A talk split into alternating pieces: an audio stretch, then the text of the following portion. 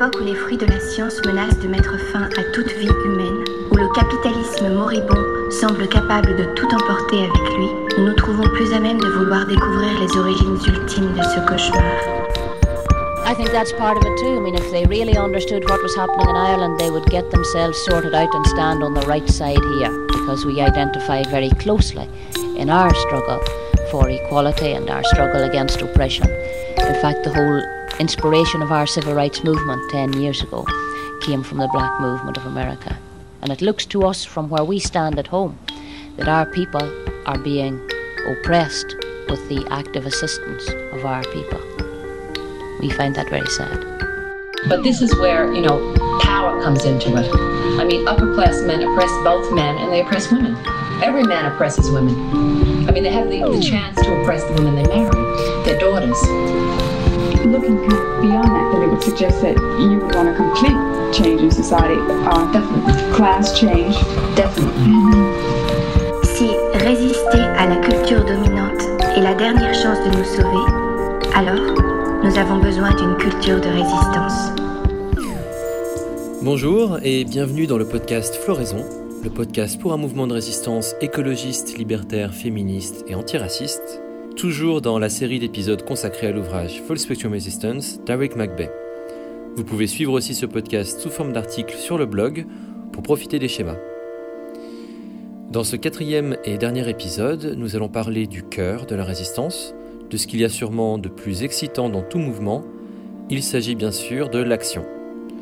Nous allons donc aborder les questions de tactique et de stratégie dans les chapitres 11 et 12. Mais avant de parler d'action, nous devons commencer par étudier ce qui rend matériellement possible les actions, la logistique. Comment construire cette puissante base de soutien pour pouvoir rendre le mouvement autosuffisant et mener des actions? C'est ce que nous allons voir maintenant. Chapitre 10 Logistique et collecte de fonds. Proverbe militaire Les amateurs étudient la stratégie, les professionnels étudient la logistique. Qu'est-ce que la logistique? Dans la vie de tous les jours, les gens utilisent le mot logistique pour parler vaguement de tous les petits détails. Mais en termes de stratégie, la logistique c'est plus précis. Il s'agit des déplacements de personnes, de l'approvisionnement d'équipements et des services. Parfois la logistique est divisée entre mouvement, matériel et maintenance. L'auteur cite l'exemple de la guerre du Vietnam pendant les années 60 pour mettre en évidence l'importance de la logistique pour un mouvement de résistance. L'armée américaine qui a envahi le Vietnam avait besoin d'un énorme approvisionnement pour ses infrastructures et ses forces. Chaque soldat américain avait besoin de 150 kg d'équipement par jour qui devaient être acheminés pour permettre l'invasion.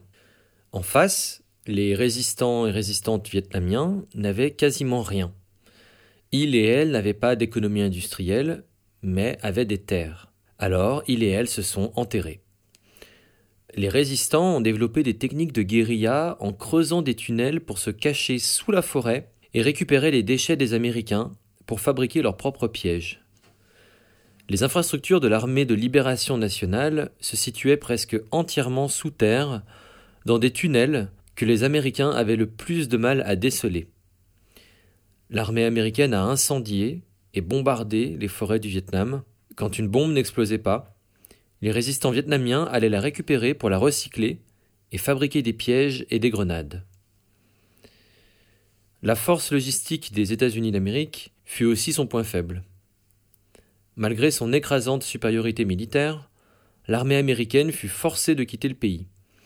Et malgré son infériorité militaire, et au prix de souffrance, de courage, de techniques rudimentaires mais astucieuses, le Vietnam a mis en déroute l'armée la plus puissante du monde.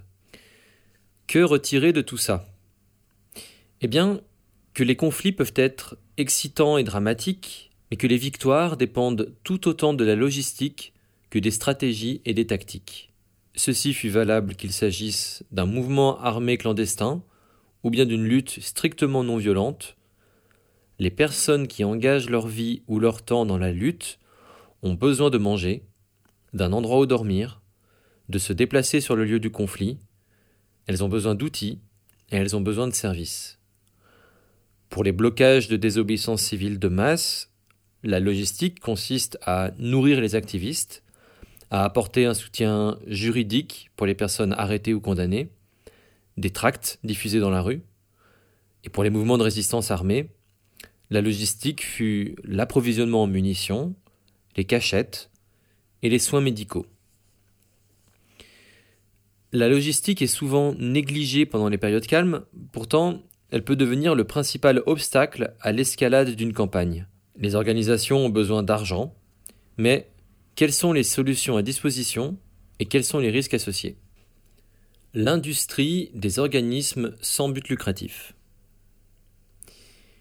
Chaque source d'argent comporte des difficultés. La collecte de fonds par la base est laborieuse, mais les dons généreux qui viennent de sources privées nécessitent souvent de faire des compromis. Les millionnaires qui ont fait fortune grâce à l'exploitation des ressources naturelles et des êtres humains sont devenus des philanthropes pour protéger leurs intérêts. Non seulement cela leur permet de payer moins d'impôts, mais c'est surtout un moyen de saper la résistance politique organisée au profit d'une charité pro-capitaliste. En choisissant qui sera financé et qui ne le sera pas, les fondations privées peuvent manipuler ou détruire certains mouvements sociaux. Certaines associations, bourses et programmes de financement sont même spécifiquement étudiés et implantés pour coopter des organisations et des militants et militantes et les détourner vers des positions réformistes. Les différentes positions au sein des mouvements sont ainsi exacerbées, c'est-à-dire les plus libéraux reçoivent des subventions et des budgets conséquents pour leur communication, tandis que les groupes plus radicaux doivent se débrouiller avec presque rien. De plus, ce système incite à penser qu'être activiste doit ressembler à une carrière professionnelle. Les organisateurs et organisatrices les plus prometteurs sont attirés dans des carrières bien payées mais loin de la base. Les organisations pour la justice sociale entrent aussi en compétition les unes avec les autres, elles ajustent, elles changent leurs objectifs pour correspondre à ce qui a une chance d'être financé. Alors que faire? Est-ce que les organisations radicales doivent refuser toutes les subventions? La réponse dépend d'abord du type d'organisation. Pour ce qui est de la sensibilisation, la prise de conscience, certaines organisations qui reçoivent des financements peuvent faire un travail important. Mais il ne faut absolument pas être naïf et imaginer que les donateurs qui mettent en place les fondations recherchent autre chose que leur intérêt personnel. Une autre réponse est que les groupes radicaux peuvent mettre eux aussi en place leur propre système de financement à la base des collectes de fonds, et ce n'est pas une honte. La collecte de fonds, c'est un sujet un peu sensible, qui n'est pas abordé en priorité par les groupes radicaux. nous allons voir comment protéger à la fois notre intégrité morale et notre porte-monnaie.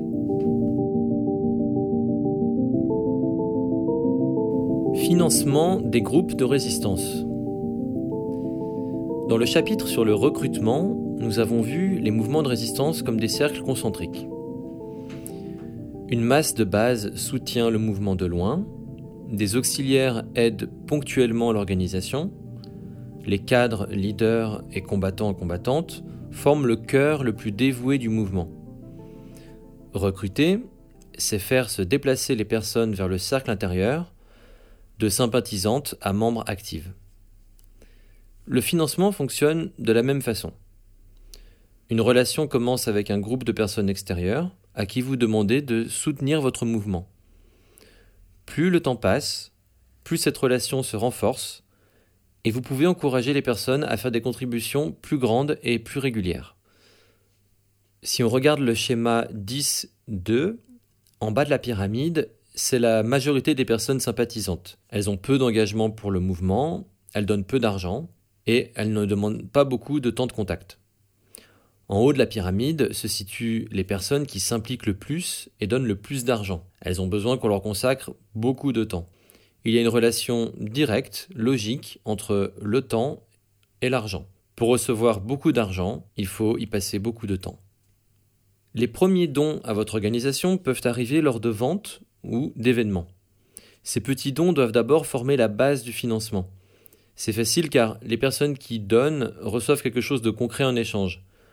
Avec le temps, vous encouragez les personnes à s'impliquer un peu plus pour qu'un petit nombre deviennent des donateurs plus importants. La grande majorité des personnes qui font des dons importants ont d'abord fait des petits dons pendant quelques années. En tant qu'activistes, et particulièrement les radicaux, nous travaillons souvent dans une bulle avec des personnes qui pensent comme nous. Des relations d'amitié secrets, des engagements forts, basés sur la confiance, c'est normal. Mais le périmètre de ce seul petit groupe doit être dépassé pour financer des organisations efficaces. Le financement en tant que tel est bien sûr quelque chose qui nous dégoûte, à juste titre, quand on ne veut pas reproduire les structures d'un système capitaliste que l'on cherche à dépasser. De plus, ce n'est pas facile de parler de sujets radicaux à des inconnus ou à des voisins, des voisines, encore moins de parler à leur porte pour leur demander de l'argent. Mais sans réfléchir à la logistique, sans réfléchir au fond, les questions stratégiques sont des paroles lancées en l'air. Il est donc très important pour les radicaux d'apprendre à construire cette base de soutien logistique qui va de pair avec le travail de sensibilisation sur les sujets qui nous animent. Pour nous aider à apprivoiser un peu ce sujet, voici quelques raisons pour lesquelles les personnes acceptent de donner de l'argent pour un mouvement. Premièrement, elles ont confiance. Le plus important n'est pas d'attirer la pitié, ni de convaincre absolument, mais d'inspirer la confiance grâce à une attitude positive. Si vous avez confiance en vous-même, les gens voudront vous aider. Deuxièmement, elles vous aiment bien. Elles donnent plus parce qu'elles ont une connexion avec vous, avec votre personnalité, votre sérieux, ou vos histoires personnelles, plutôt que par le problème contre lequel vous vous battez. Troisièmement, elles se sentent coupables. Elles savent qu'elles devraient faire quelque chose concernant le problème, mais elles ne savent pas quoi. Quatrièmement, elles ont peur de l'avenir. Et elles ont des bonnes raisons d'avoir peur de l'industrie et de la pollution pour elles-mêmes et pour leurs enfants. Et cinquièmement, elles veulent faire comme les voisins. Ça arrive. Si les voisins donnent, alors elles aussi auront envie de participer. Voici donc quelques conseils pour la collecte de fonds. Apprenez à entrer en contact avec les gens. Soyez amicaux, enthousiastes, ayez confiance en vous-même. Regardez dans les yeux et souriez. Ne mendiez pas. Soutenir votre organisation ne doit être ni une obligation, ni de la charité, mais un privilège. C'est vous qui leur faites une faveur. Soyez crédible. Vous serez plus crédible si vous disposez par exemple d'un compte bancaire, si vous pouvez accepter chèques, si vous émettez des reçus numérotés. Votre apparence, votre approche et vos documents doivent être cohérents avec votre message. La conversation se termine très souvent juste après avoir remis un document. Attendez donc la toute fin avant de le donner si vous en avez un. Et à un moment dans la discussion, il faut demander de l'argent, de préférence à la fin. Rendez le don le plus simple possible.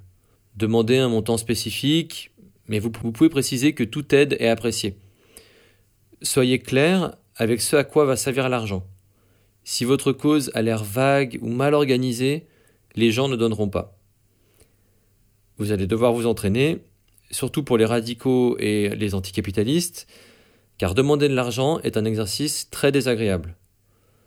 Malheureusement, nous vivons encore dans une société basée sur l'argent, et ce paramètre doit être pris en compte. Attendre les bras croisés que les dons et les approvisionnements arrivent d'eux-mêmes n'est pas vraiment un service que vous rendez à votre groupe. Le caractère.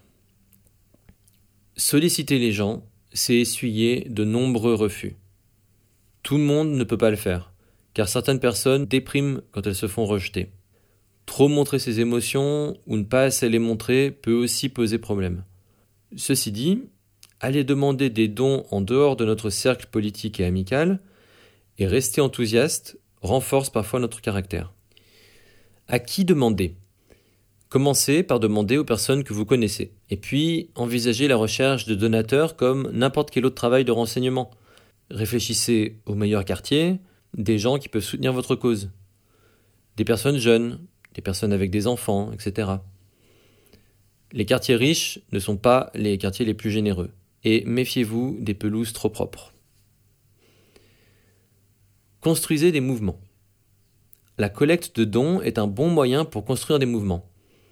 Beaucoup de radicaux sont effrayés à l'idée de parler politique avec des personnes inconnues. Mais le contact en face à face est très important pour les groupes radicaux. Les puissants essayent de nous discréditer dans les médias en nous faisant passer pour des personnes violentes, extrêmes, stupides. Poser un visage rationnel et bienveillant sur des idées radicales ne va pas vous discréditer en tant qu'individu. C'est le contraire qui va se passer. Ça va construire de la crédibilité pour le mouvement. En fait, demander de l'argent pour une organisation est le meilleur moyen de trouver et identifier des personnes qui partagent nos valeurs. Et cela nous force à apprendre à communiquer à la fois sur ce que nous avons achevé et sur ce que nous voulons achever. Le but de la collecte n'est pas vraiment de faire changer d'avis les personnes, mais plutôt de trouver celles qui partagent les mêmes opinions autour de nous. Messages radicaux. Faire une collecte de dons de masse est un défi pour les groupes radicaux car ils doivent rendre intéressant leur objectif, leurs problèmes. Et bien sûr, c'est pas évident d'aller frapper à la porte d'inconnus pour leur parler de sujets qui ont été socialement marginalisés. Il n'y a pas de solution toute faite. Il faut se lancer, essayer, essayer les messages et voir ce qui fonctionne. Quelles histoires intéressent le plus les gens. Mais au bout du compte, une attitude militante ou radicale peut vraiment fonctionner lors d'une collecte à condition de réellement croire que votre groupe fera la différence. Les groupes radicaux peuvent obtenir de nombreux dons en se différenciant des groupes libéraux qui s'attaquent au même sujet. Ils peuvent par exemple montrer qu'ils sont plus courageux ou plus efficaces parce que justement ils s'attaquent aux racines du problème. Et puis si vous avez le cran, vous pouvez aller parler d'anticapitalisme dans les quartiers riches. Ah, vous allez énerver les gens, beaucoup de gens, vous prendre beaucoup de porte Par contre, les personnes qui vous soutiendront seront de grands sympathisants qui vous respecteront pour votre courage. Créer des relations et escalader. La première année est toujours la plus difficile. Il faut du temps avant d'instaurer des relations de confiance et essuyer beaucoup de refus. À partir de la deuxième ou troisième année, quand on dispose d'une base de personnes qui soutiennent le groupe, la situation est plus facile. D'abord psychologiquement, car on sait qu'on reçoit du soutien, on, connaît les quartiers où des personnes nous aident, et puis financièrement, car les dons plus importants peuvent commencer à arriver. Il faut pour cela garder le contact avec les personnes qui soutiennent et les tenir au courant des victoires du groupe. Différentes sources de financement. Pour commencer une collecte, il faut déterminer de combien d'argent le groupe a besoin et quelles sont les sources de financement les mieux adaptées au groupe. Une diversité de sources permet au financement d'être plus stable. Voici quelques exemples. Les petits dons. Le premier contact devrait se faire par une approche personnelle, en face à face. Les petits dons nécessitent beaucoup d'efforts, mais ils sont les fondations d'une organisation locale. Les dons importants et les subventions offrent des opportunités intéressantes, mais risquent de laisser trop de pouvoir à un petit groupe d'individus seulement alors qu'une grande quantité de petits dons forment une réelle base et une communauté à laquelle le groupe est redevable. Événements et ventes. Des événements comme la projection de films, des conférences, des concerts, etc., peuvent être des sources de financement importantes pour certains groupes. Un événement bien organisé peut parfaitement correspondre à votre base et peut être même renouvelé et amélioré. Mais attention, car ces événements peuvent aussi devenir des gouffres en termes d'énergie, de temps et même parfois d'argent en cas d'échec. La vente de produits peut aussi être une alternative au risque d'un seul gros événement. Attention néanmoins aux coûts de production, les coûts de stockage, de transport, qui peuvent aussi détourner le groupe de ses objectifs principaux. Privilégiez des objets plutôt symboliques comme des cartes, des autocollants, des badges, etc. ou même une loterie pour réduire les frais. Cotisation. Les cotisations et abonnements sont le cœur le plus stable d'une organisation qui part de la base. Pour les petites organisations, les membres peuvent vendre les adhésions en personne. Non seulement les cotisations ou adhésions apportent un soutien matériel stable, mais elles augmentent le pouvoir politique du groupe. Les mouvements de résistance sont souvent basés sur des adhésions payantes. Par exemple, les Deacons for Defense avaient des frais d'adhésion de 10 dollars, puis des cotisations mensuelles de 2 dollars. Les personnes qui donnent sont souvent appelées soutiens, car elles n'ont pas forcément besoin ni envie d'être des participantes actives. Elles donnent, car elles ne veulent rien faire d'autre. Bien sûr, les dons pour la résistance n'incluent pas seulement l'argent, mais peuvent être aussi sous la forme d'approvisionnement en termes de matériel, d'équipement, de nourriture, de locaux, etc. Bourses, subventions et dons importants. Cela dépend des activités et objectifs du groupe, mais les bourses de certaines fondations ou institutions sont parfois accessibles. Elles peuvent valoir le coup si elles sont faciles à obtenir et qu'elles permettent de faire des actions qui ne seraient pas possibles autrement. Les dons importants arrivent avec le temps, après avoir construit des relations de confiance et des visites sur la durée. Un fonctionnement plus efficace. Réduire les dépenses est parfois aussi important que de collecter des dons. Mais ce dont les révolutionnaires manquent le plus souvent, ce n'est pas de l'argent, mais du temps disponible. Voilà quelques stratégies possibles pour trouver du temps libre pour le groupe. Vivre en communauté, en colocation, avoir une vie simple, autosuffisante, trouver des jobs bien payés à temps partiel, si c'est possible, travailler pour une institution ou une ONG et utiliser les heures de travail pour aider un peu le groupe, recevoir de l'aide de la famille ou des amis, être payé pour parler, écrire ou enseigner à propos de sujets radicaux. Et enfin, évidemment, expropriation et activité illégale. Lorsque des groupes rejettent l'autorité légale, il y a une certaine logique à utiliser l'expropriation comme une source de financement, comme par exemple Robin des Bois. De plus, les groupes clandestins bénéficient déjà d'une infrastructure sécurisée pour les actions illégales. Les squats, le vol à l'étalage et les petites combines ne sont pas trop risqués. Certains mouvements du passé ont même imprimé de la fausse monnaie. Parfois, les groupes anticapitalistes utilisent l'expropriation publique de nourriture, de matériel, de terres, de logements, à la fois comme une forme d'action et comme un support logistique.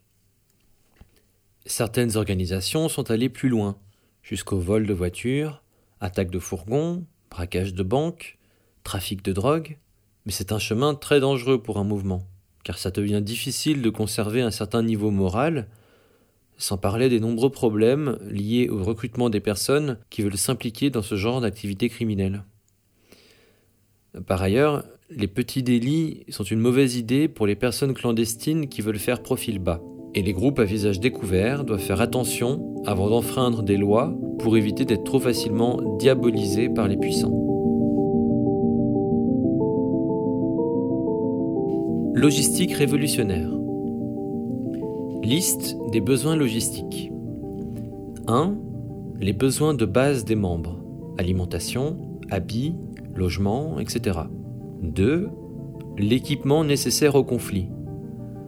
Mégaphone, bannières, antivol, etc.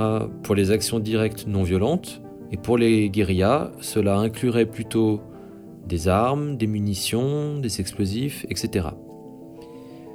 3. Entretien et stockage. 4. Transport des personnes et des équipements. 5. Installation, lieu d'entraînement, de rencontre, cantine, etc. 6. Aide médicale et premiers secours. 7. Soutien pour les familles des résistants et résistantes. Et 8. Autres services importants. Communication, énergie, etc. Comment planifier la logistique? 1. Évaluation des besoins. Quel genre de logistique? Quelle quantité? Les personnes qui s'occupent de la logistique ont besoin de savoir ce qu'elles doivent fournir, et les personnes mobilisées sur l'action ont besoin de savoir si la logistique dont elles ont besoin sera disponible. 2. Réserve avant le conflit. Les groupes accumulent les provisions nécessaires aux opérations avec de la marge pour faire face aux imprévus. 3 Préconditionnement.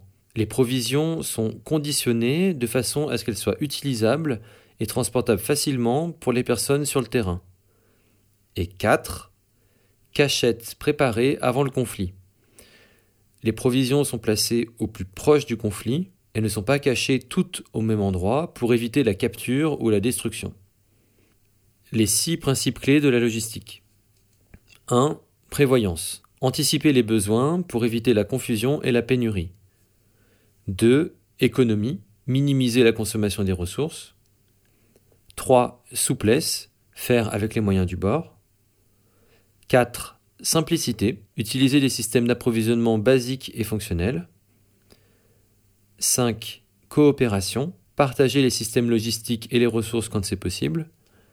Et 6. Autosuffisance. Mettre en place des chaînes d'approvisionnement courtes et locales. La résistance construit son propre système logistique révolutionnaire tout en détruisant le soutien logistique de l'adversaire. Les mouvements de résistance efficaces de l'histoire étaient basés sur des technologies simples et des économies à l'échelle communautaire. Pour réussir dans un contexte d'effondrement économique et industriel, des mouvements de résistance à visage découvert ont eux aussi besoin de développer des moyens locaux, de subvenir aux besoins en nourriture, en eau, abri, etc. La logistique est une catégorie coûteuse. C'est pourquoi la majorité des personnes dans les mouvements de résistance passent leur temps à s'en occuper, et que c'est seulement un petit pourcentage des personnes qui est sur le front. La logistique est essentielle pour passer de la dissidence à la résistance active. Les militants et militantes passionnés qui se focalisent trop sur le conflit négligent parfois le soutien matériel nécessaire pour mener à bien ce conflit. Les campagnes et organisations efficaces ont besoin d'une puissante base de soutien, si un groupe échoue à développer cette capacité logistique, il est limité aux actions les plus basiques, ponctuelles et de petite échelle. Comme dans l'exemple du Vietnam, la logistique d'une organisation de résistance est très différente de celle d'une armée conventionnelle. Les armées régulières ont besoin d'entrepôts, de convois de transport, elles ont besoin d'énormes capacités pour se déployer et occuper un vaste territoire. Les mouvements de résistance, au contraire, sont très localisés. C'est particulièrement vrai pour la logistique de guérilla qui se contente de stockage clandestin, de cachettes, de distribution décentralisée, très mobile et créative. Elle peut exploiter les failles d'une armée régulière, de ses routes, les failles de ses chemins de fer, et de son économie industrielle qui constituent autant de cibles potentielles. Il y a d'autres raisons pour lesquelles les militants militantes peuvent manquer de soutien logistique. C'est parce que les combattants dénigrent parfois les personnes qui travaillent pour la justice sociale et qui peuvent fournir pourtant les services ou le travail d'organisation de la communauté. Ces personnes peuvent fournir l'aide et les conseils logistiques pour les personnes qui sont sur le front, mais c'est impossible si les militants et militantes jouent au plus radical et n'établissent aucune relation avec les personnes modérées. Par ailleurs, la logistique est sous-estimée dans l'histoire des mouvements de résistance, et le récit qu'on fait de cette histoire, car elle a bien souvent été l'œuvre des femmes. C'est un énorme travail invisible, encore une fois, qui s'efface sous les exploits guerriers. Pourtant, les capacités logistiques ne se construisent pas en une simple nuit. Les infrastructures de résistance se développent parfois plusieurs années en amont du début des hostilités. Bon, nous avons vu dans ce chapitre à quel point la logistique est primordiale pour envisager les questions de stratégie et de tactique.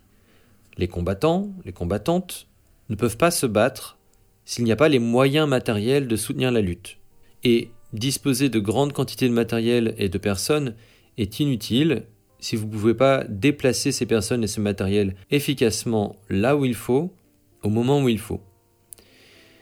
Les actions efficaces, les tactiques efficaces émergent des communautés de résistance et nécessitent les capacités de soutien que nous venons de décrire. Dans les deux chapitres suivants, nous allons maintenant parler d'action plus en détail. L'action, c'est le but ultime d'un mouvement de résistance. Le chapitre 11 va se concentrer sur la tactique, le niveau le plus détaillé du conflit, tandis que le chapitre 12, sur la stratégie, s'intéresse à une vision plus globale en termes de campagne. Mais en réalité, la tactique et la stratégie ne fonctionnent pas séparément. Les tactiques ne peuvent être évaluées que dans le cadre d'une bonne stratégie, et les stratégies sont basées sur les tactiques disponibles. Voilà pourquoi les deux derniers chapitres forment une paire.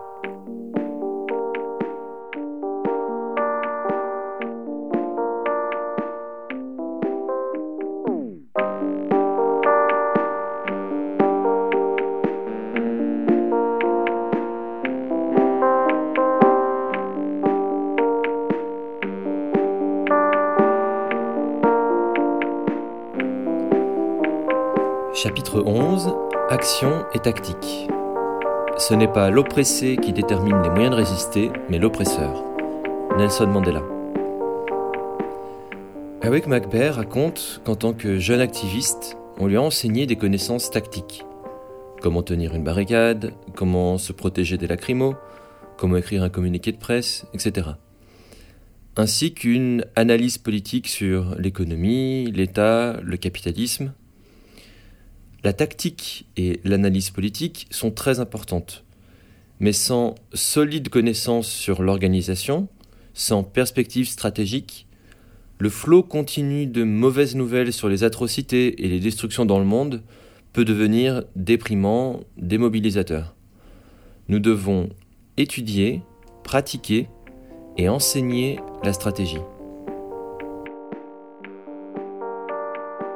Principes stratégiques et tactiques.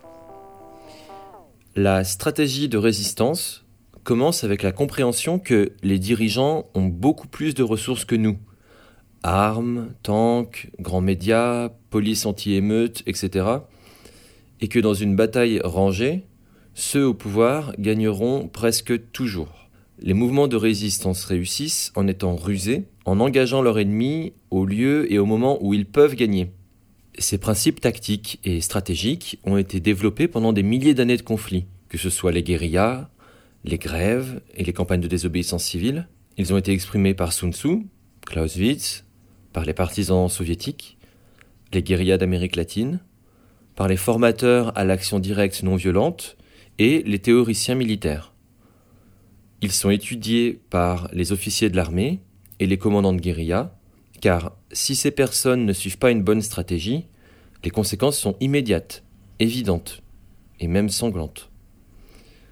Mais trop de mouvements sociaux modernes oublient ces principes parce qu'ils se basent plutôt sur le lobbying plutôt que la perturbation, et parce qu'ils ne s'attendent pas vraiment à gagner. Voici donc 11 principes stratégiques et tactiques pour l'action directe et la perturbation. Ils ne sont pas utilisés dans chaque conflit, mais un mouvement de résistance efficace en utilisera plusieurs suivant la situation. 1. Objectif clair. Les résistants, résistantes passent à l'action avec des objectifs clairs et atteignables à l'esprit. Dans l'idéal, cet objectif est décisif. Ce but motive les membres et définit la structure, les stratégies et tactiques du mouvement. Les objectifs à long terme sont faciles à déterminer, par exemple la paix mondiale. Mais si les objectifs à court terme ne sont pas définis clairement, alors la campagne risque de s'arrêter. Les objectifs à court terme doivent être atteignables dans un futur proche, afin d'encourager le groupe à continuer. Ils doivent être mesurables, avec une échéance, et doivent être un pas significatif vers l'objectif à long terme. Si l'objectif est clair, les résistants peuvent examiner leur action passée et déterminer si du progrès a été réalisé ou non. Les stratèges militaires distinguent trois différents types d'opérations. Opérations décisives, elles accomplissent directement l'objectif final. Opérations de mise en forme, elles changent les conditions de la lutte pour rendre la victoire plus probable. Et les opérations de soutien, elles aident les opérations décisives ou de mise en forme. Par exemple, pour un groupe de guérillas sous l'occupation nazie en Europe, les opérations décisives pouvaient signifier assassiner les officiers nazis. Les opérations de mise en forme pouvaient être la distribution de presse clandestine pour la propagande, et les opérations de soutien pouvaient être l'attaque d'un poste de garde pour les munitions. Chaque action de résistance a besoin d'un objectif tactique clair qui permet d'avancer dans la stratégie globale. Voici quelques objectifs clairs possibles. Action directe décisive. C'est accomplir quelque chose directement, comme gêner, bloquer quelque chose, prendre un territoire, détruire une cible, se défendre. La dissuasion, c'est une menace, une démonstration de force pour décourager les dirigeants de faire des mauvaises actions, pour réduire les risques de répression. Un autre objectif peut être l'escalade, c'est faire grandir les enjeux, la radicalité, pour maintenir l'avancée d'une campagne. On se souvient de la fenêtre d'Overton. Il peut y avoir le renforcement et l'accentuation. C'est une action directe qui rappelle que le problème est toujours présent ou pour désigner une cible en particulier. L'objectif peut concerner le moral, c'est-à-dire après avoir subi un revers, une action directe peut remonter le moral et renouveler la lutte. Il peut viser la solidarité, aider les luttes des alliés pour construire des relations, des réseaux et renforcer le mouvement. L'objectif tactique peut viser le recrutement. Certaines actions à faible risque permettent d'inviter des nouvelles personnes pour qu'elles s'engagent. Ce peut être l'entraînement et le renforcement des capacités, aider les personnes à pratiquer et se familiariser à de nouvelles méthodes d'action, à se radicaliser, à planifier des actions plus ambitieuses que dans le passé. La communication, pour envoyer un message ou pour attirer l'attention des gens, des dirigeants, des alliés. Ce peut être l'expérimentation et la créativité, casser la routine, partager de nouvelles idées, inspirer grâce à des actions insolites. Ce peut être la provocation, provoquer une réponse des personnes au pouvoir, ou bien les distraire, les manipuler, les tourmenter, récolter des informations, et enfin obtenir des ressources pour améliorer le soutien logistique. Une bonne tactique permet d'accomplir plusieurs des points précédents. Presque toutes les actions directes fructueuses arrivent dans le contexte d'une campagne. Ce qui signifie que du travail politique, et pas seulement logistique, a été fait en amont. Un débat revient souvent. Est-ce que les actions doivent être ou non symboliques? L'histoire de la résistance montre que les actions directes décisives doivent être une priorité quand elles sont possibles. Mais la plupart des actions ont aussi une composante symbolique. Elles envoient en même temps un message, que ce soit de la solidarité envers les camarades, un avertissement pour les puissants, ou un appel au défi en général.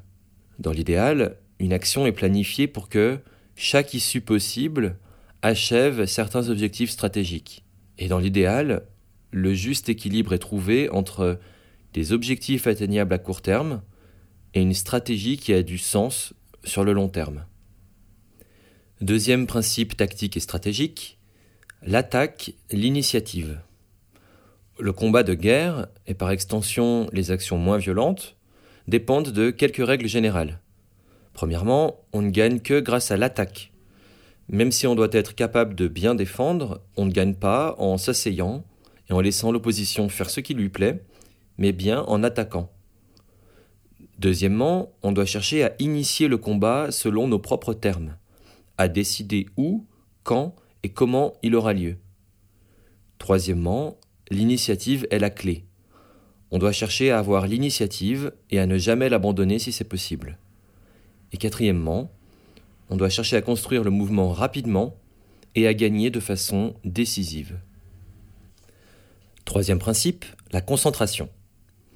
Les forces éparses et isolées sont facilement écrasées et défaites.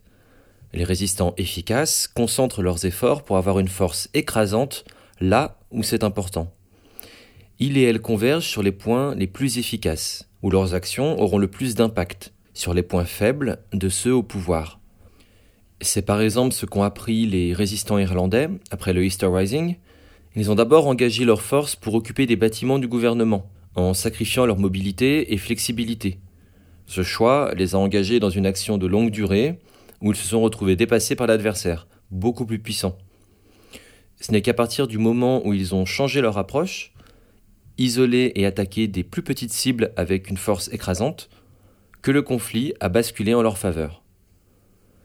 Trop souvent, les dissidents et dissidentes politiques combattent sur le terrain de l'ennemi en suivant ses règles les requêtes parlementaires, les tribunaux, les doléances publiques, tout cela est conçu pour que les dissidents aient le moins de chances de réussir. Pour un mouvement de résistance, augmenter ses chances, c'est choisir les tactiques qui lui permettent de maximiser ses forces. Et les tactiques disponibles, dépendent du nombre de personnes prêtes à passer à l'action. Principe numéro 4. Mobilité et flexibilité.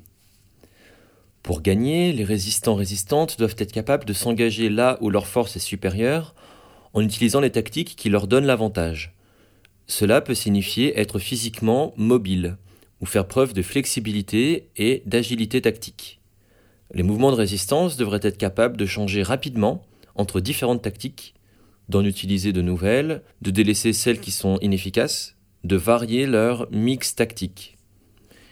Les mouvements efficaces maintiennent cette flexibilité nécessaire en évitant d'avoir une approche doctrinaire ou puriste des tactiques. Ils ajustent les tactiques selon les circonstances et autorisent les personnes à utiliser une variété de tactiques appropriées à la situation. Numéro 5. Coordination. Une forme de coordination et de prise de décision efficace est nécessaire pour unir les forces, que ce soit pour les actions individuelles ou pour les plus grandes stratégies de campagne. Les résistants désorganisés sont facilement isolés. Les guérillas armées ont souvent une unité de commande, une hiérarchie militaire est en place durant le conflit. Même les groupes anti-autoritaires ont besoin d'un processus de décision pour réagir rapidement pendant les urgences tactiques. Un processus efficace de prise de décision est encore plus important pour les groupes résistants que pour ceux au pouvoir. Une armée d'occupation est plus puissante que la résistance, même si elle est mal administrée. Les résistants doivent maximiser leur coordination pour utiliser au mieux leur faible nombre et faible force politique. Le processus de décision n'a pas à être hiérarchisé ou unifié, qu'il soit orienté vers la commande ou plutôt participatif, le plus important est qu'il soit adapté à la tâche à accomplir. Des méthodes qui nécessitent trop de discussion peuvent causer des problèmes, tout comme celles qui sont trop directives. Principe numéro 6, la surprise. La surprise est fondamentale pour toute action perturbatrice. La résistance combat souvent de grandes bureaucraties organisées de façon très formelle. Elles sont puissantes, mais lentes à répondre. L'élément de surprise peut exploiter cette faiblesse pour prendre l'avantage tactique et stratégique. La surprise est un outil puissant pour toutes sortes de mouvements de résistance. Les guérillas armés utilisent des attaques surprises, des embuscades. Les groupes non violents utilisent la surprise pour multiplier l'effet de leurs actions elle n'est pas seulement importante euh, d'un point de vue tactique, mais aussi d'un point de vue stratégique, car une nouvelle tactique inattendue sera imitée et diffusée dans le reste du mouvement, donnant un avantage temporaire à la résistance. Principe numéro 7, la simplicité. Les bons plans sont des plans simples. Une expression dit qu'aucun plan ne survit au contact de l'ennemi. Les plans inutilement complexes se désagrègent rapidement en cas de changement rapide des circonstances du conflit. Ils sont difficiles à communiquer et prennent trop de temps de discussion quand le consensus est nécessaire. Les plans simples, exécutés dans les temps, sont meilleurs que les plans détaillés exécutés en retard. Et en situation d'urgence, seulement les plans simples fonctionnent. Numéro 8. Planification prudente. Les actions irréfléchies gaspillent du temps et des ressources. Voilà pourquoi les mouvements de résistance planifient souvent en avance et avec précaution. C'est encore plus valable pour les actions de groupes décentralisés pour pouvoir faire face aux différents imprévus sans structure de commande. Les organisateurs ou organisatrices envisagent différentes options et éventualités pour planifier une action et être sûr d'avoir les plus grandes chances de succès. Cela inclut notamment les renseignements, la reconnaissance, s'assurer que la logistique est disponible, l'entraînement des participants, etc. Principe numéro 9, exécution décentralisée. Les mouvements de résistance sont rarement concentrés ou monolithiques. Ils sont souvent constitués de nombreux petits groupes, parfois éloignés géographiquement. Ils ont rarement une commande hiérarchique claire et unifiée et comme ils ne peuvent pas remporter de batailles rangées, ils maximisent leurs forces en déployant un grand nombre de petites actions décentralisées. La stratégie peut être améliorée grâce à une planification centralisée, mais les tactiques sont souvent plus efficaces quand elles sont décentralisées. Une multitude de groupes décentralisés ou semi-autonomes n'est pas encombrée par la logistique des grosses organisations centralisées. L'exécution décentralisée permet un plus haut niveau d'agilité tactique et d'imprévisibilité stratégique. Principe tactique numéro 10. Action de courte durée. L'action de courte durée est une caractéristique primordiale de la guérilla. Les guérillas ont besoin de combiner les actions de courte durée avec la surprise pour tendre une embuscade, détruire ou voler une cible et disparaître avant que les renforts ennemis arrivent. Des actions courtes et fréquentes sont plus faciles à réaliser et plus perturbatrices qu'une seule action parfaitement planifiée et organisée.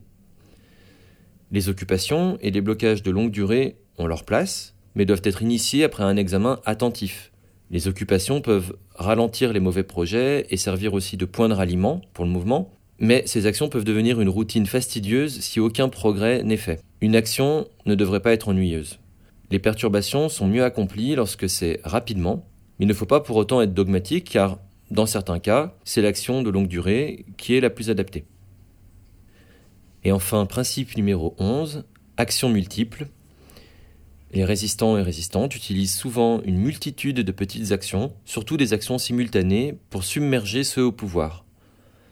Les actions simultanées sont particulièrement efficaces quand elles respectent les principes de courte durée, de simplicité et d'exécution décentralisée.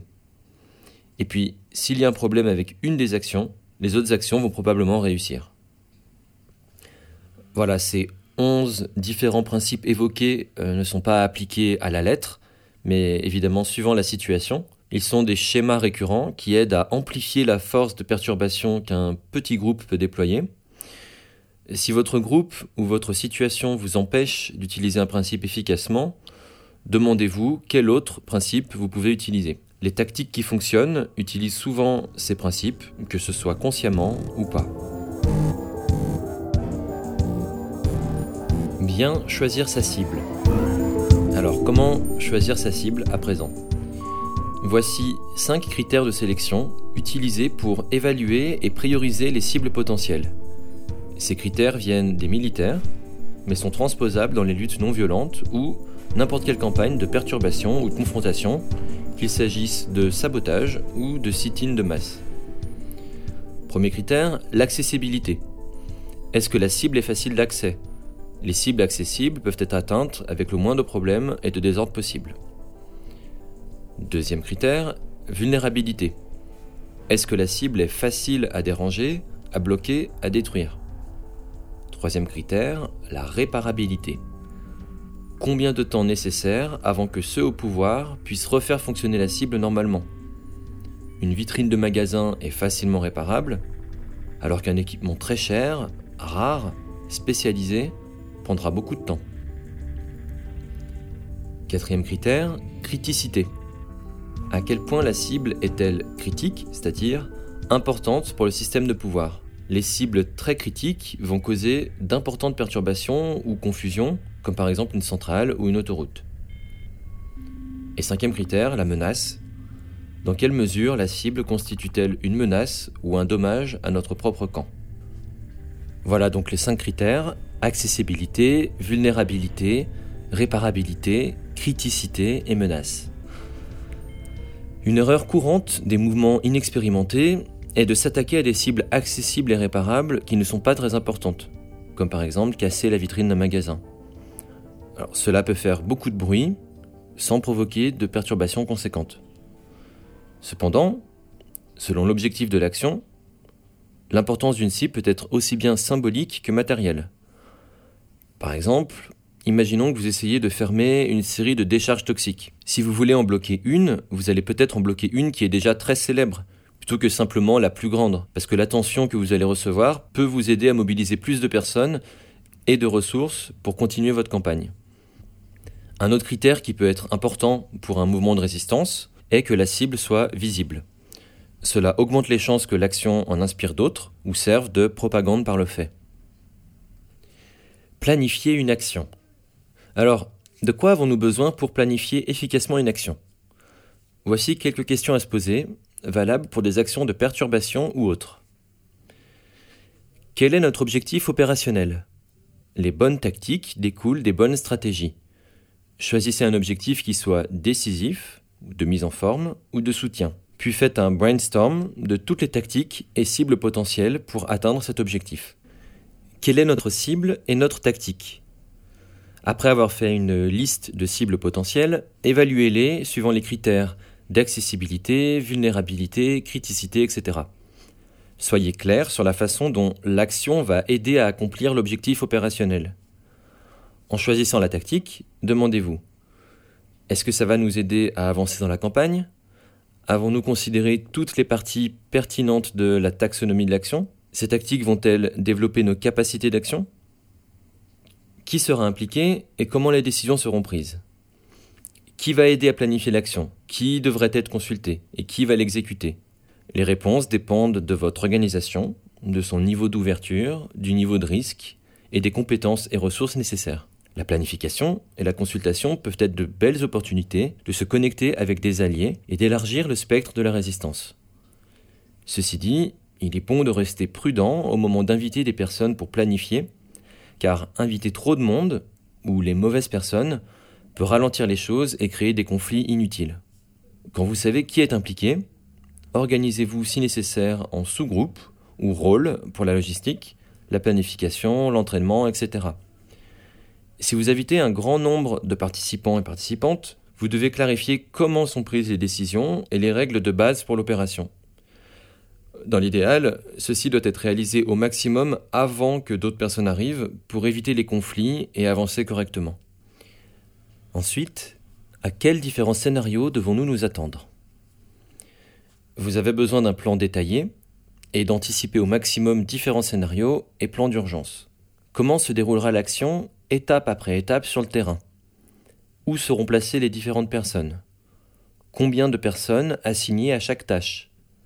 Y a-t-il une structure de commande particulière sur le terrain? Comment les personnes communiqueront entre elles? Qui est responsable de donner le signal de feu vert ou d'abandon?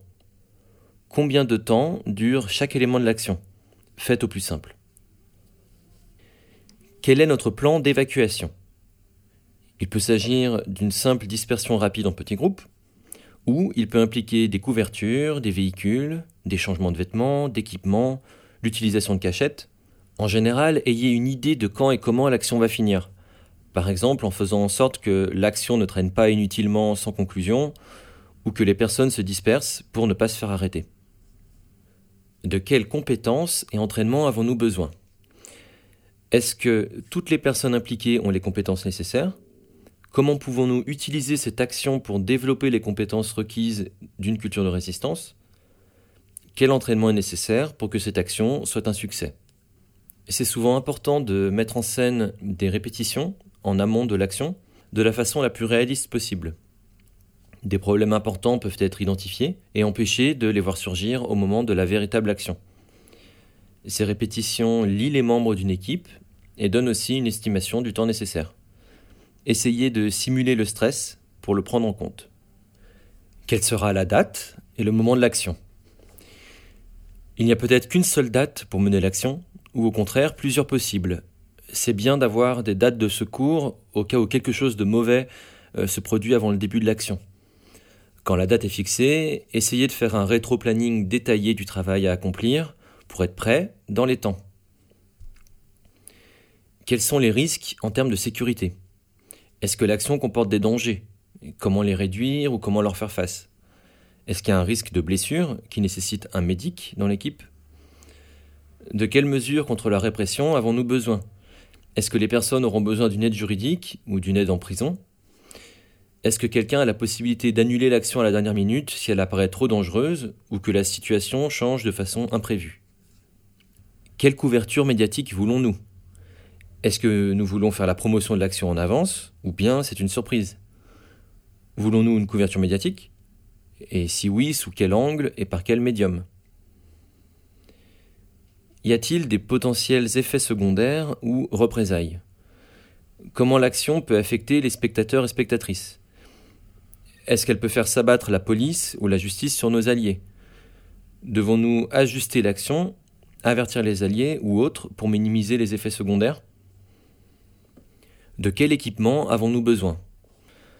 Assurez-vous que tout l'équipement adéquat est prêt à l'emploi. Assurez-vous que tout le monde sait comment utiliser l'équipement nécessaire à l'opération. Préparez des éléments de rechange pour les outils critiques. Les groupes clandestins peuvent avoir besoin d'un équipement anonymisé et d'un plan pour s'en débarrasser. Avons-nous une checklist pour le jour de l'action? Une checklist pour les heures précédant l'action est très précieuse. C'est une liste qui résume qui est responsable de quoi, euh, l'équipement nécessaire pour vérifier, les horaires, d'autres informations clés. Les dernières tâches peuvent inclure aussi quelques mots de motivation ou d'encouragement mutuel avant l'action, c'est bien de s'en rappeler. Et puis, après l'action, débrief et analyse. Assurez-vous que toutes les personnes impliquées vont bien physiquement et psychologiquement. Assurez-vous que tout s'est passé comme prévu ou comprenez ce qui s'est mal passé. Identifiez ce qui fonctionne et ce qui peut être amélioré. Réfléchissez à l'action juste après l'avoir exécutée, puis plus tard, avec un peu plus de recul. Est-ce que l'action finalement a atteint son objectif? Est-ce qu'il y a eu répression ou d'autres perturbations? Comment les organisateurs y ont fait face?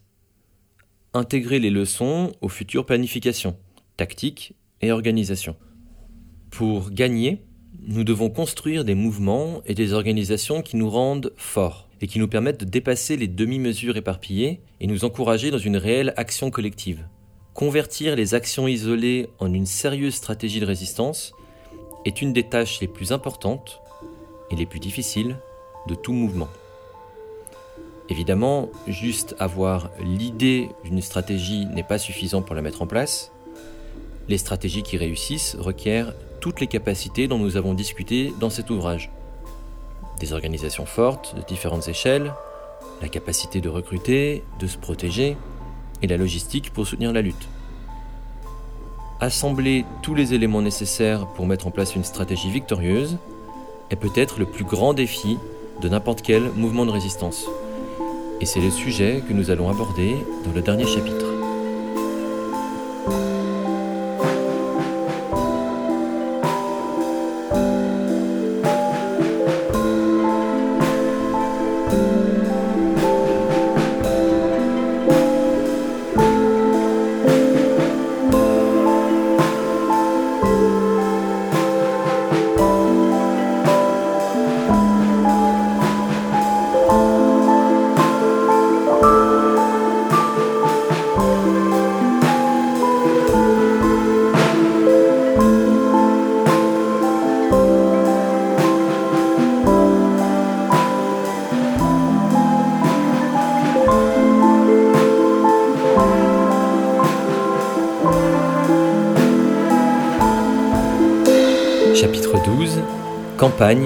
Et stratégie.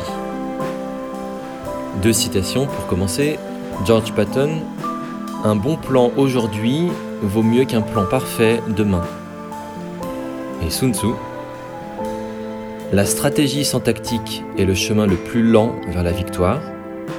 Les tactiques sans stratégie est le bruit avant la défaite.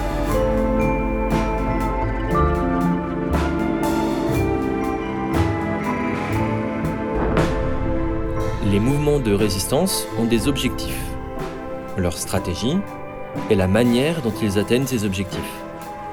La stratégie est la façon dont sont assemblées des séries d'actions pour développer la capacité d'exercer un changement. Les résistants et résistantes stratèges utilisent avec intelligence leurs ressources limitées pour atteindre leur but. Ils et elles ajustent en permanence leur approche en fonction des circonstances et en fonction de l'opposition. Certains mouvements de résistance ont des objectifs ambitieux qui prennent une génération, voire plus, pour être accomplis, comme la fin de l'apartheid, de l'esclavage, la journée de 8 heures de travail, etc.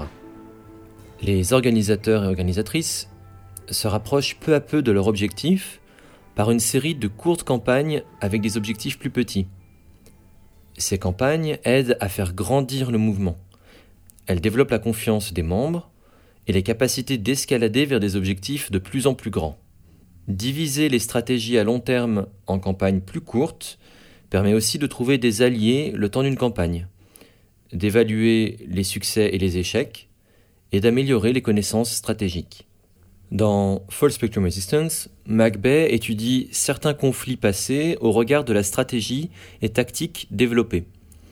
Il se penche par exemple sur la rébellion du Nord-Ouest au Canada, sur la campagne contre les laboratoires d'expérimentation animale d'Huntington, euh, sur le Front de libération des animaux, la lutte écologiste contre la décharge du site 41 au Canada, les mouvements de tempérance aux États-Unis, les rébellions chinoises au XIXe siècle, ou encore la lutte syndicale des United Farm Workers en Californie.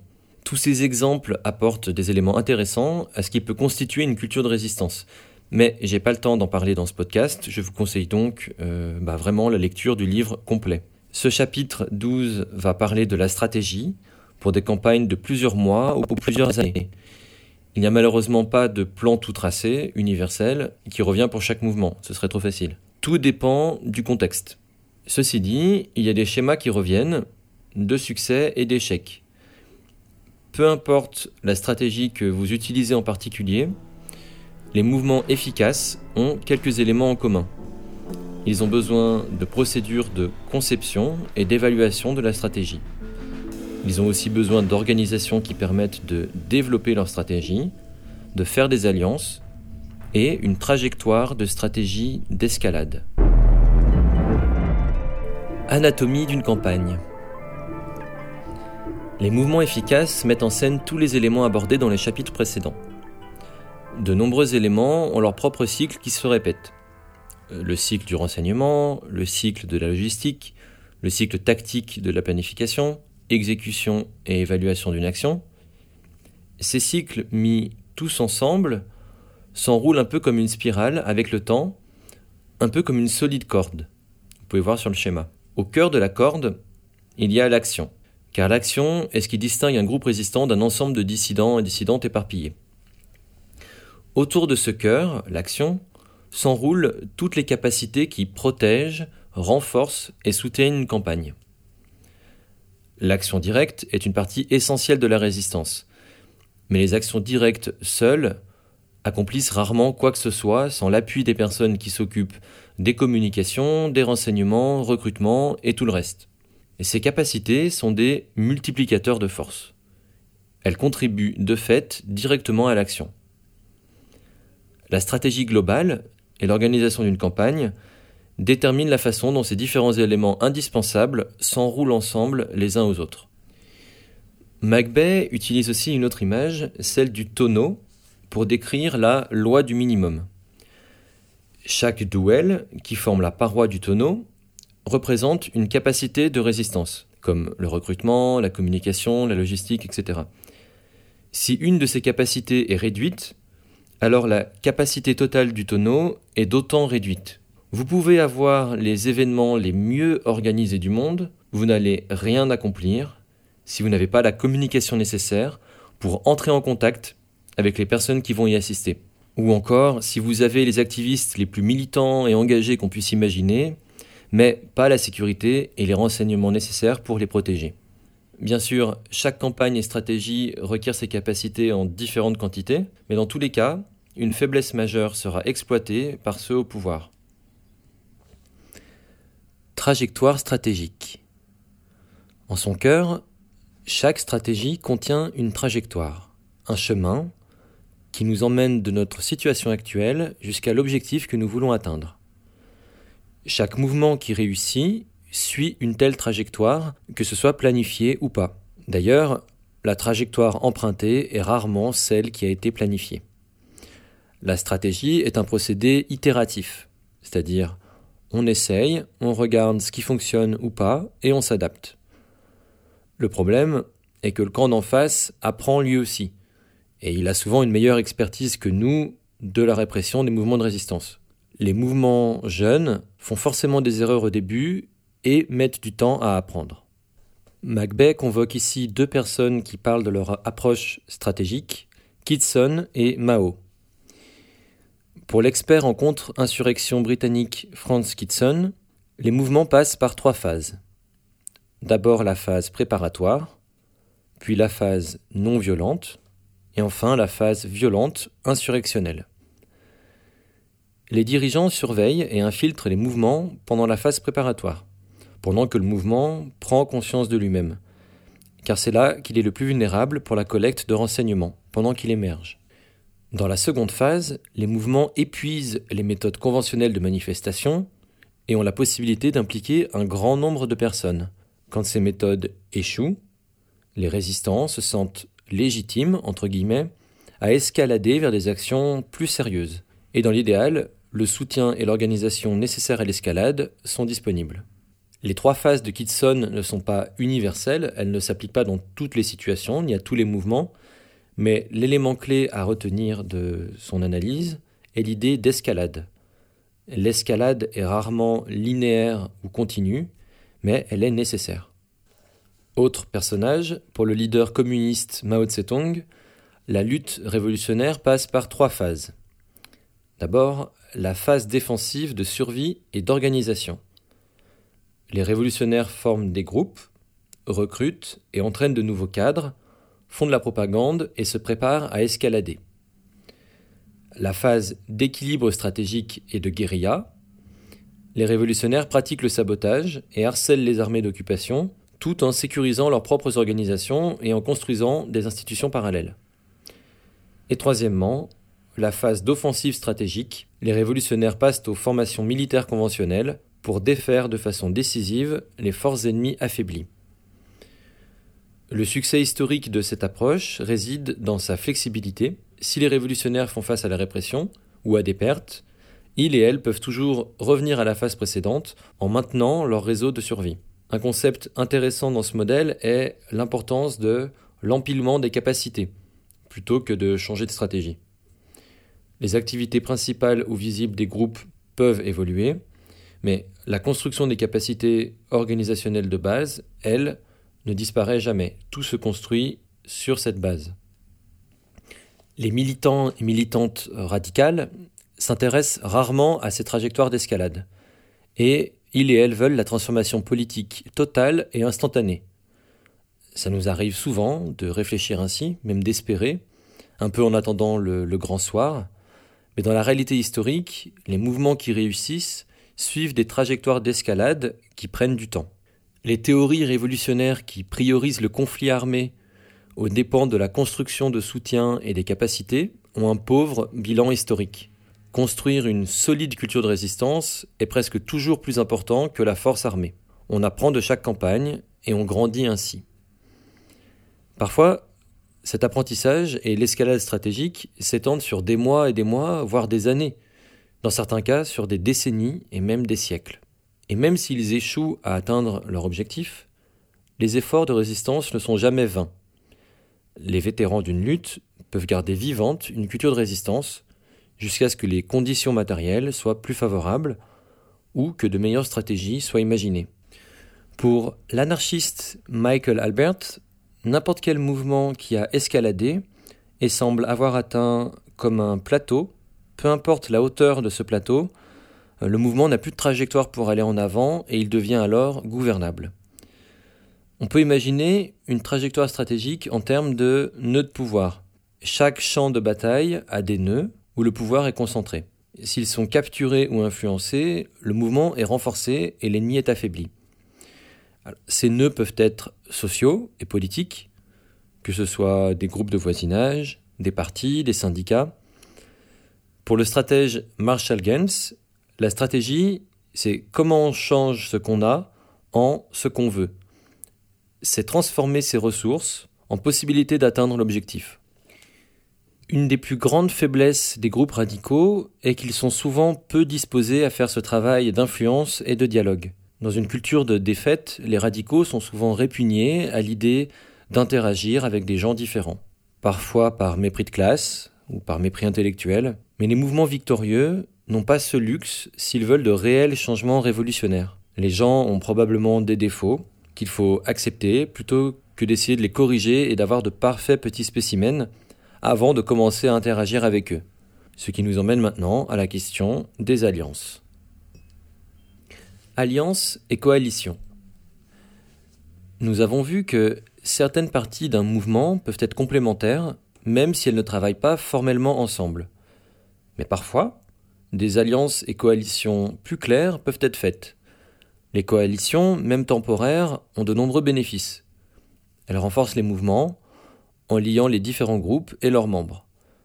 elles permettent au groupe de partager des informations et des ressources, et elles peuvent en partie aider à radicaliser les participants et participantes. Les coalitions aident les mouvements à éviter la répression du diviser pour mieux régner. Les coalitions peuvent être faibles, plutôt informelles, ce qui est d'ailleurs parfois une chance de leur succès car cela évite les bagarres sur les identités, les idéologies, les objectifs. Qu'est-ce qui rend une coalition utile et victorieuse? Voici quelques facteurs. Idéologie et objectifs en commun. Pour réussir, les coalitions doivent partager un objectif et les membres doivent avoir suffisamment d'idées en commun pour se sentir appartenir au même camp. Les groupes doivent donc identifier un problème commun pour lutter ensemble. Une culture en commun aide à faire coalition, mais cette culture est parfois développée justement grâce à la coopération et à l'action commune. Dans tous les cas, la diversité renforce les coalitions elles doivent avoir des méthodes de prise de décision efficaces et de résolution de conflits pour permettre aux différents points de vue de créer un plan d'action partagé. Liens sociaux préexistants. Comme pour les groupes, les personnes rejoindront plus facilement une alliance si des relations sociales préexistent. Les coalitions fonctionneront mieux si les personnes se connaissent au préalable et ont déjà appris à se faire confiance. Certaines personnes peuvent aussi jouer le rôle de créateur ou créatrice de passerelles, en étant familières avec deux groupes différents. Elles jouent un rôle critique, très important, pour aider les différentes organisations à surmonter les divisions euh, de classe qui peuvent rendre la coopération difficile. Crise et objectifs tangibles. Une urgence, et idéalement un ennemi en commun, est très importante pour former des alliances et des coalitions les crises externes peuvent agir comme des catalyseurs, rendant l'activisme coopératif à la fois plus nécessaire et plus faisable. Attention, les crises seules ne créent pas des coalitions, mais elles restent des terrains fertiles pour mobiliser les activistes, encore plus si l'organisation a commencé avant la crise. Opportunités politiques.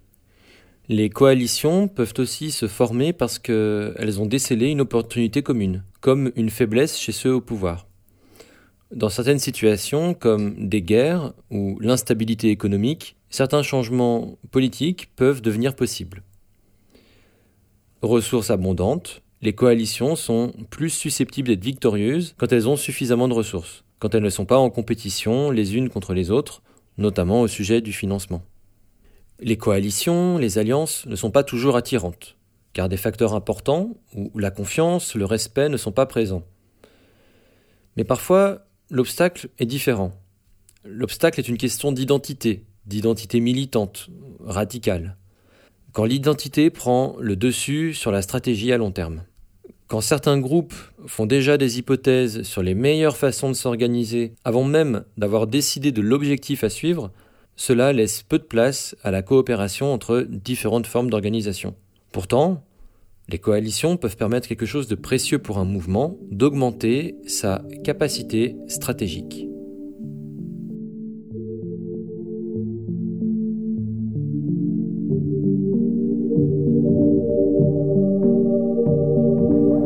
Capacité stratégique.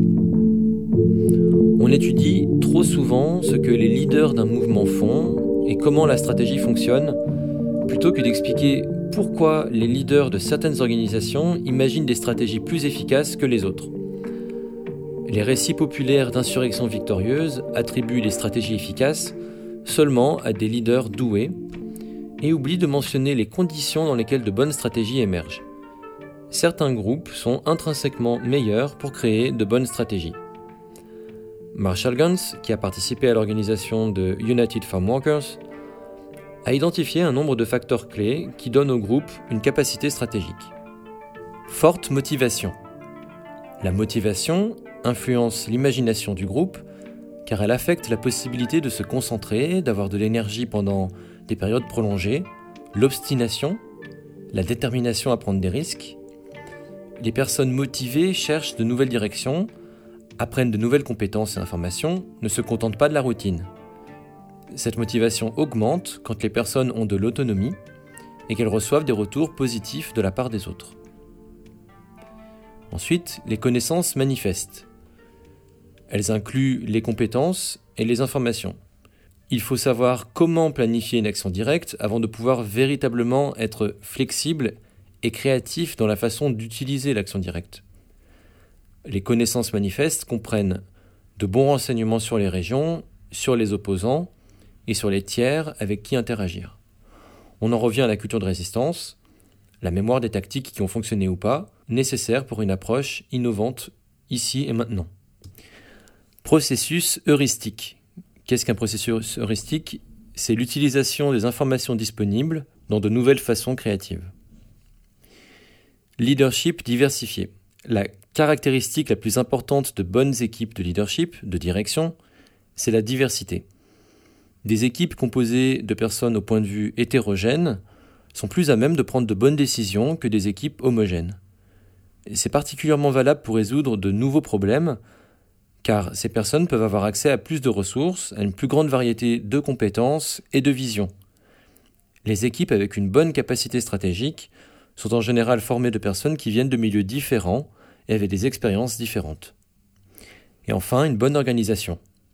Pour Gantz, il est important d'avoir un bon processus de délibération qui inclut des réunions régulières et des sessions de stratégie ouvertes à une diversité de points de vue. Être sûr que chacun, chacune a une chance de parler est la clé. Les réflexions collectives et les délibérations suscitent la créativité et encouragent l'innovation. Quand le groupe choisit une approche autoritaire et que les personnes ont peur de s'exprimer, les points de vue différents ne peuvent pas être intégrés dans la stratégie. Nous nous battons pour gagner, mais on apprend souvent plus de ses échecs que de ses succès. Même une perte peut être un bon enseignement pour un groupe qui veut réellement développer sa capacité stratégique. Nous pouvons gagner à condition d'avoir la stratégie pour employer nos ressources limitées efficacement. Un facteur fondamental qui détermine la réussite d'un mouvement est sa capacité à apprendre et à s'adapter plus vite que ceux qui sont au pouvoir. Eisenhower disait Pendant la guerre, les plans sont inutiles, mais la planification est essentielle. C'est ce qui nous permet d'explorer les imprévus futurs et de s'y préparer. Tout bon ou bonne stratège réfléchit plusieurs coups à l'avance. L'agilité, c'est ce qui permet de mieux s'adapter que l'adversaire aux changements rapides c'est une capacité supérieure à accepter le chaos.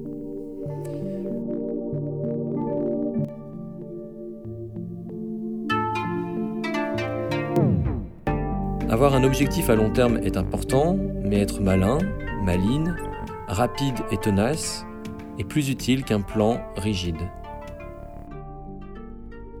Planifier des stratégies. Dans le livre Self-Liberation, Jean Sharp et Jamila Rakib nous avertissent. On ne peut pas obtenir des connaissances stratégiques avancées ou développer des analyses stratégiques uniquement grâce à quelques conférences ou ateliers, car elles sont trop complexes. Trois types de connaissances sont nécessaires. 1. Les renseignements stratégiques sur la situation du conflit. 2. Une connaissance approfondie des tactiques et des compétences. 3 la capacité d'analyser, de penser et de planifier de façon stratégique. Faire une équipe avec des personnes qui ont tel ou tel type de savoir est insuffisant. Il faut aussi pouvoir synthétiser ces trois types de connaissances pour faire émerger une grande stratégie intelligente. C'est pourquoi les personnes qui ébauchent des stratégies doivent être considérées avec attention. Elles doivent avoir prouvé leur capacité à penser et planifier de manière stratégique des personnes inconnues ou qui n'ont pas de connaissances essentielles sur le pays ou la société, qui sont pauvrement informées, dogmatiques ou égotiques, peuvent produire des désastres dans la planification d'une lutte. N'importe quelle stratégie de campagne tournée vers la réalisation de son objectif doit répondre à ces quatre questions. 1. Objectif. Quels sont nos objectifs principaux? 2. Stratégie. Quelles stratégies, quelles campagnes ou opérations intermédiaires sont nécessaires pour atteindre ces objectifs? 3. Tactique. Quelles tactiques pouvons-nous employer pour avancer dans ces stratégies? Et 4. Capacité. Quelles capacités et alliances devons-nous cultiver pour réussir? Les capacités sont nécessaires pour soutenir les tactiques qui découlent des stratégies qui répondent à nos objectifs.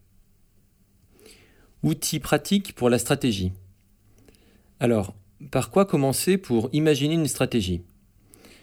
Il faut d'abord se rappeler que la stratégie est un processus itératif. N'attendez pas d'avoir la stratégie parfaite avant de commencer. Vous essayez, avec les ressources et les personnes dont vous disposez, vous voyez si ça fonctionne ou pas, vous réévaluez et vous réessayez. Il vaut mieux identifier les objectifs intermédiaires qui permettent d'avancer la stratégie dans le court et le moyen terme, tout en renforçant le mouvement et les capacités qui seront utiles à long terme. Méfiez-vous aussi des idéologies et des écoles de pensée politique qui donnent des plans stratégiques orthodoxes clés en main. Il n'y a pas de formule universelle et parfaite pour la réussite. Une stratégie efficace passera toujours par une adaptation et une résolution de problèmes.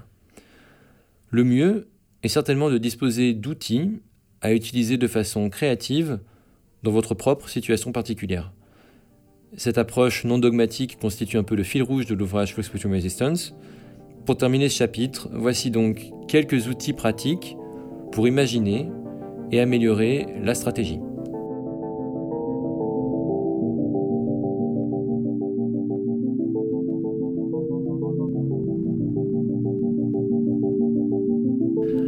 Avancez avec ce que vous avez. Que pouvez-vous accomplir avec les personnes et les ressources que vous avez déjà? Quelle étape concrète pouvez-vous atteindre maintenant? Imaginez le résultat. Clarifier votre objectif peut beaucoup vous aider. Les indécisions et les conflits apparaissent souvent quand il n'y a pas d'image assez claire de l'objectif à atteindre. En remontant en arrière à partir du résultat que vous imaginez, quelles étapes intermédiaires pouvez-vous développer? Maximisez votre capacité stratégique. Nous avons vu plutôt différents moyens d'augmenter cette capacité stratégique. Développez ces capacités au sein de votre groupe. Préservez des moments réguliers pour parler spécifiquement de stratégie entre camarades. Permettez à des personnes très motivées, aux opinions différentes, d'atteindre un objectif commun. Utilisez et développez votre capacité de renseignement. Les discussions stratégiques sont plus pointues avec de bons renseignements. Des informations bien conditionnées, comme des listes de cibles, des avertissements, des analyses du spectre politique, etc., améliorent votre développement stratégique. Analysez les points forts et les points faibles. Posez-vous les questions suivantes. Quelles sont les forces et les faiblesses de notre groupe? Quelles sont nos opportunités? Et à quelles menaces devons-nous faire face? Brainstorm de tactiques et opérations. Faites une liste des différentes campagnes et actions que vous pourriez mener. Puis, commencez à les évaluer. Quelles tactiques pourraient être accomplies? Lesquelles requièrent plus d'entraînement, de personnes et de ressources que vous avez actuellement? Lesquelles sont excitantes et essentielles et pourraient former le cœur d'une campagne? Et lesquelles devraient être laissées de côté pour le moment? Vous pouvez écrire vos idées favorites sur des petites cartes et puis les réorganiser pour construire une campagne vraisemblable qui escalade. Apprenez votre histoire et les événements actuels. Alors, pas besoin de connaître tous les aspects d'une lutte historique pour réfléchir à la stratégie, mais vous devez vous intéresser au passé pour comprendre et innover. Créer et jouer des scénarios. C'est un peu un jeu de rôle. Diviser un groupe en deux camps. Le premier camp va simuler la résistance, qui essaye d'implémenter sa stratégie, et l'autre camp va tout faire pour l'empêcher et l'arrêter. Essayez plusieurs scénarios avec plusieurs imprévus. Que se passe-t-il dans ce cas ou dans cet autre cas? Question pratique. Les stratégies et visions de haut niveau sont merveilleuses, mais le succès d'un mouvement en revient souvent aux basiques questions pratiques, les questions de capacité. Qui sont vos alliés Et comment pouvez-vous vous organiser? Vos réseaux de communication? Avez-vous les capacités de support de votre campagne? Pouvez-vous faire une liste de vos besoins pratiques et un calendrier sommaire pour votre campagne? Et enfin, considérez l'inquantifiable. Ce livre insiste terriblement sur les éléments concrets de la stratégie. Mais dans un mouvement de résistance, tout ne peut pas rentrer dans des listes ou être inscrit sur des cartes. Certains mouvements ont aussi trouvé la victoire grâce au courage spirituel, aux ailes révolutionnaires ou à la capacité d'inspirer des efforts et des engagements extraordinaires.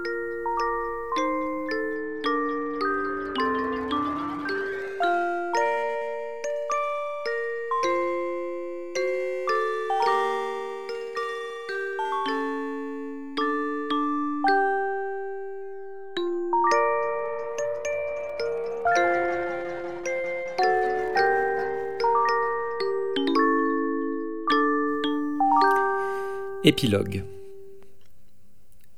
Voilà donc la fin du quatrième et dernier article podcast consacré à False Spectrum Resistance d'Eric McBay. Cet ouvrage essaye de répondre à une question.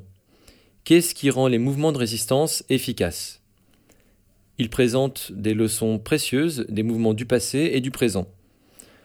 Alors pour le podcast, c'est encore plus valable que pour le livre, nous avons seulement égratigné la surface. L'histoire de la résistance est vaste, elle est profonde et incroyablement riche. Heureusement, il y a d'autres livres et d'autres auteurs, d'autres autrices. Comme l'a dit Peter Dundas, nous n'aurons jamais une révolution quand tout le monde aura lu les bons livres. Les livres nous apprennent beaucoup de choses, mais l'action encore plus. C'est une période décisive. Le capitalisme, la civilisation industrielle accélèrent chaque jour la catastrophe écologique et mondiale. Le besoin d'une résistance courageuse ne fait que grandir face à des situations de plus en plus extrêmes. Ce système mortifère ne fait pas que détruire sa propre base sociale, il dévore sa base physique, la planète. La révolution n'est pas un choix entre le capitalisme ou le socialisme. C'est un choix entre le renversement violent de l'ordre existant ou bien notre extermination par cet ordre existant, par cette machine. Un point est clair, Soit nous nous battons, soit nous mourrons. Apprendre à nous battre est donc la tâche qui nous attend, parce que les changements révolutionnaires proviennent de la conscience des gens et de leurs pratiques. Les gens doivent apprendre à se défendre, à se battre, avant d'apprendre à gagner. Nous devons construire des mouvements qui commencent par des petites victoires pour dépasser l'inertie collective et la culture de défaite. Pour récapituler, nous savons que les mouvements militants fonctionnent, et que l'aile militante rend les grands mouvements modérés plus efficaces, grâce notamment à la fenêtre d'Overton. Nous savons aussi que des groupes de résistance de type très différents peuvent former des mouvements complémentaires. Nous savons que les approches modérées et militantes peuvent se renforcer l'une l'autre pour créer des changements impossibles autrement, qu'elles peuvent combiner sensibilisation et action directe. La diversité rend les mouvements forts. Nous savons cela. Mais Eric Macbeth termine son ouvrage avec un discours très fort de Martin Luther King prononcé quelques mois avant son assassinat. En fin de compte, vous devez faire le bien car c'est bien de faire le bien. Vous devez le faire parce que ça vous a empoigné si fort que vous êtes prêt à mourir si nécessaire. Et je vous le dis ce matin, que si vous n'avez jamais trouvé une chose assez chère et assez précieuse à vos yeux au point de mourir pour elle, eh bien, vous n'êtes pas capable de vivre. Vous avez peut-être 38 ans, comme c'était mon cas, et un jour, une grande opportunité se présente à vous et vous invite à vous battre pour un grand principe, pour un grand problème, pour une grande cause. Et vous refusez de le faire parce que vous avez peur. Vous refusez de le faire parce que vous voulez vivre plus longtemps, vous avez peur de perdre votre emploi, ou vous avez peur d'être critiqué, ou que vous perdrez votre popularité, ou vous avez peur que quelqu'un vous poignarde, ou vous tire dessus, ou attaque votre maison, et donc vous refusez de prendre position. Eh bien, vous pouvez continuer et vivre jusqu'à 90 ans, mais vous êtes autant mort à 38 ans que vous auriez été à 90. Et le moment de votre vie où vous arrêtez de respirer, n'est rien d'autre que l'annonce en retard de la mort de votre esprit. Vous êtes mort quand vous aviez refusé de vous battre pour le bien, vous êtes mort quand vous aviez refusé de vous battre pour la vérité, vous êtes mort quand vous aviez refusé de vous battre pour la justice.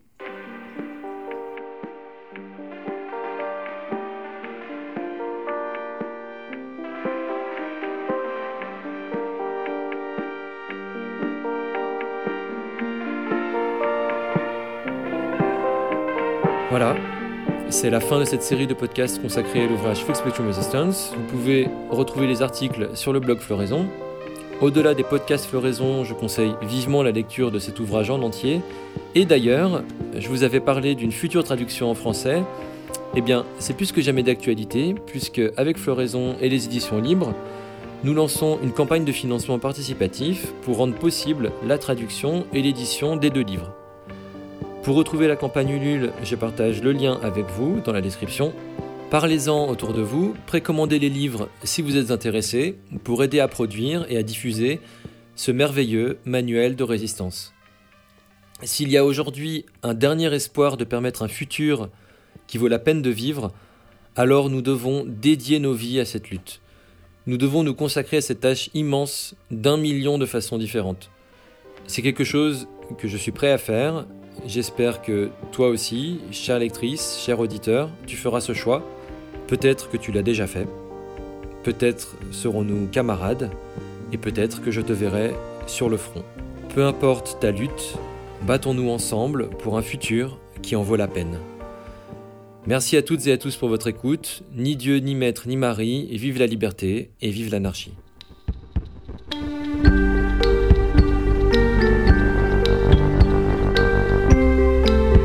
People fight, that is something. It does grab the attention, and it should, because it's real stuff. It isn't just this symbolic game of, oh, it makes me feel good, I have my sign and stuff. Well, I don't care about that. If it was not ineffective, I would much rather have a nice, polite, peaceful, nobody is put in danger, nobody gets hurt, no one gets arrested, nobody gets hit on the head by a cop. And not even a window is broken. Ideal. Except it doesn't work. Il faut pas oublier que la première des violences, c'est celle que mon frère a subie. Aujourd'hui, la France est dans un délit de justice. On n'a pas le droit, on n'avait pas le droit de tuer mon petit frère. Mon frère n'avait pas le droit de mourir le jour de ses 24 ans. Ça fait deux ans que mon frère a été tué. Les gendarmes n'ont toujours pas été mis en, mis en examen. C'est cette violence-là qu'il faut dénoncer. La violence appelle à la violence. Nous sommes devant les systèmes les plus puissants qui sont l'État et la justice qui ont déclaré la guerre à la famille Traoré, qui ont fait des soldats malgré nous. Qui ont fait des soldats malgré nous. Our planet is dying. Actually, she's being drawn and quartered. We are on the verge of complete biotic collapse. And that is 500 million years of evolution gone. We are out of soil, we are out of species, and we are out of time. We really need to start thinking like a serious resistance movement because this is a war.